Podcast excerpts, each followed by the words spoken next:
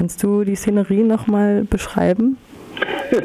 ja, das ist ja nicht lange her und war sehr eindrucksvoll. Wir waren also, weil vor dem Haus des Polizisten war ja nichts passiert. Wir waren in guter Stimmung, gingen mit der Gruppe einfach den Weg runter, als auf einmal wie die Wahnsinnigen diese Wannen um die Ecke geschossen kamen und diese Bullen da raussprangen. Ein Gebrüll und direkt sich auf und stürzten, Leute zusammentraten, niederschlugen, auf den Boden warfen. Also keiner gedacht, halt, bleiben Sie stehen, wo kommen Sie her oder irgendwie sowas, sondern es ging direkt los es war klar, wie eine Racheaktion oder Strafaktion sah das aus und wir sollten einfach fertig gemacht werden. Nur so kann ich das verstehen. Was sollte sonst für einen Sinn gehabt haben? Um unsere Identität festzustellen, dafür braucht man mir nicht meinetwegen mit beiden Beinen in den Rücken zu springen, nicht? Die Aktion vor dem Haus von Olaf Hupp richtete sich ja gegen die Person. Also der Staatsschützer ist bekannt dafür, dass er gezielt Leute aus der linken Szene überwacht und denunziert. Und deswegen auch diese scharfe Reaktion aus deiner Sicht, ja. Ja, ja, ja. Wir hatten uns das ja eigentlich mehr so als so eine Art Polit-Happening gedacht. Denn der Typ war ja vorher mit 80 Polizisten bei uns im Gasthof in Meuschewitz gewesen und hatte da ein beschriftetes Bettlaken abgehangen. So, und da hatten sie halt mit 80 Polizisten mit Maschinenpistolen und so weiter, SEK, alles war dabei, weil auf diesem Transparenz stand, Afrin halte durch, Solidarität mit der kurdischen Befreiungsbewegung. Das war so ungefähr der Inhalt. Das war im Februar. Das war im Ende Februar gewesen.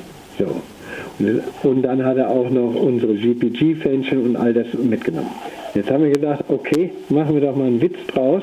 Jetzt bringen wir ihm einfach diese GP-Fähnchen mit so einem Rackkonzert vorbei und haben ihm dann also diese drei Fahnen an sein äh, Carport, an die Holzwand seines Carport getackert und eine Fahnenstange mit der GPG-Fahne an einem Baum vor seinem Haus befestigt. Das war also das, was wir gemacht haben und wir fanden das alle ganz lustig und hatten jetzt auch mit so einer Reaktion durch die Bullen überhaupt nicht gerechnet. In der Pressemitteilung hieß es aber, dass hier wahrscheinlich ein Wunderpunkt getroffen wurde durch diesen persönlichen ja, Angriff in Anführungsstrichen mit Flaggen, ja. mit Fläggchen, mit Fähnchen ja. von Olaf Hupp. Ja, ein persönlicher Punkt, wenn man sagt, also Bertolt Brecht hat mal gesagt, das Unrecht hat Namen und Adresse.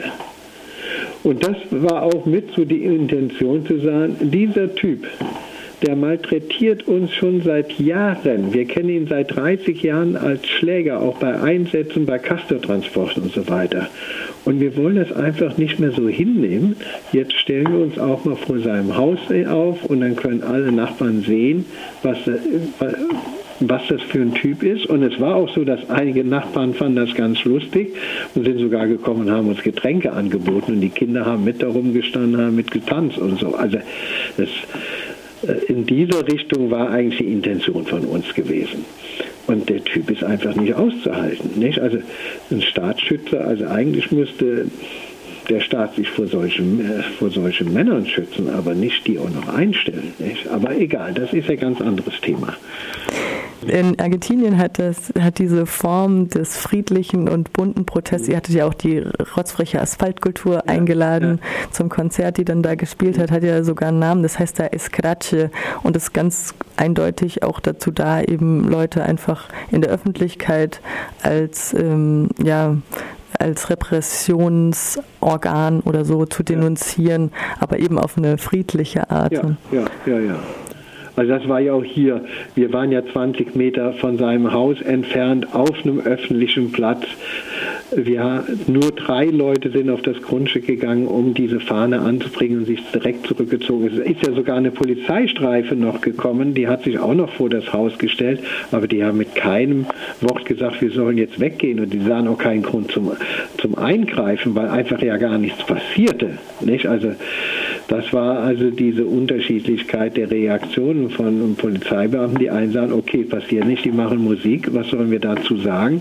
Und die anderen schlagen uns zusammen.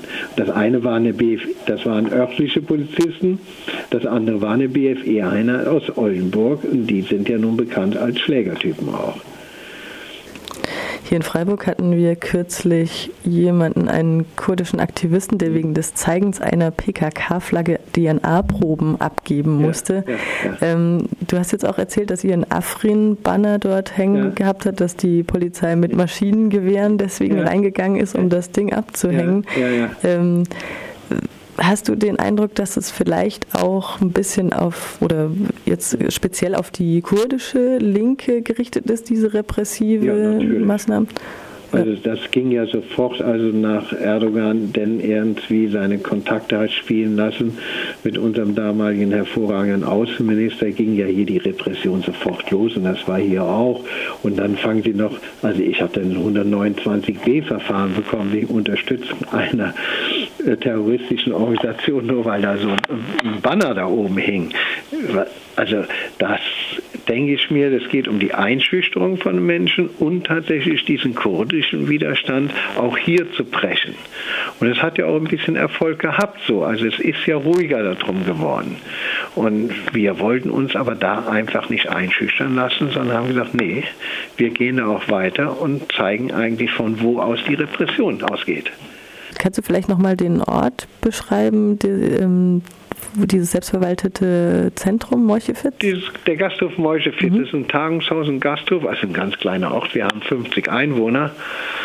Davon stellen wir ungefähr die Hälfte so und das ist seit 1980 eigentlich für den Landkreis Lüchow-Dannenberg der zentrale Ort, wo sich meinetwegen Linke außerhalb dieses bürgerlich-parlamentarischen Spektrums was man mit, meinetwegen sonst mit autonomen Spontis oder sonst sowas versammelt. Wir sind beim G20, beim G8, also so.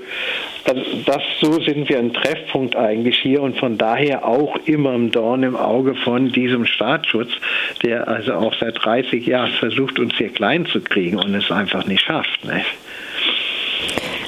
Und wie geht es jetzt weiter in dem Fall? Wir sind jetzt mit den Anwälten dran, die so und dann überlegen wir das.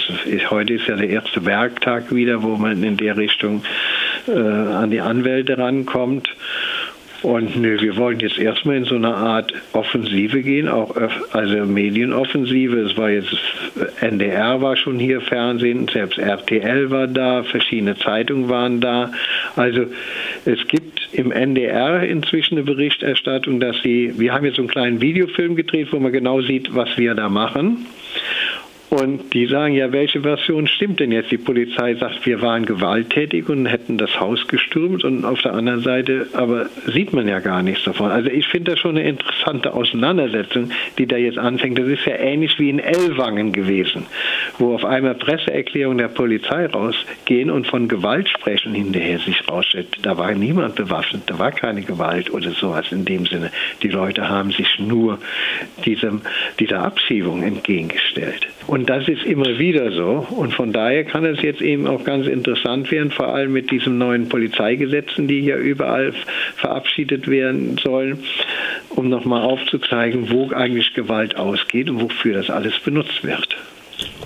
Apropos Polizeigesetz, wie ist es denn in Niedersachsen mit der Bewaffnung? Und gibt es da auch ein neues Polizeigesetz oder ist da irgendwas? Ja, die wollen jetzt ein neues verabschieden. Und da geht es ja einmal um die Bewaffnung, aber was ja viel stärker ist, um diese Staatstrojaner und die Ausforschung von Menschen. Also das, denke ich mir, ist ja weitreichender von der Bewaffnung her, das kann ich dir jetzt auch nicht konkret sagen, aber die haben hier gepanzerte Fahrzeuge, äh, sie haben Räumpanzer oder sowas, ja. Aber wie weit da jetzt die Bewaffnung ist und ob sie diese Elektroschocker schon haben oder ich kann es dir nicht sagen.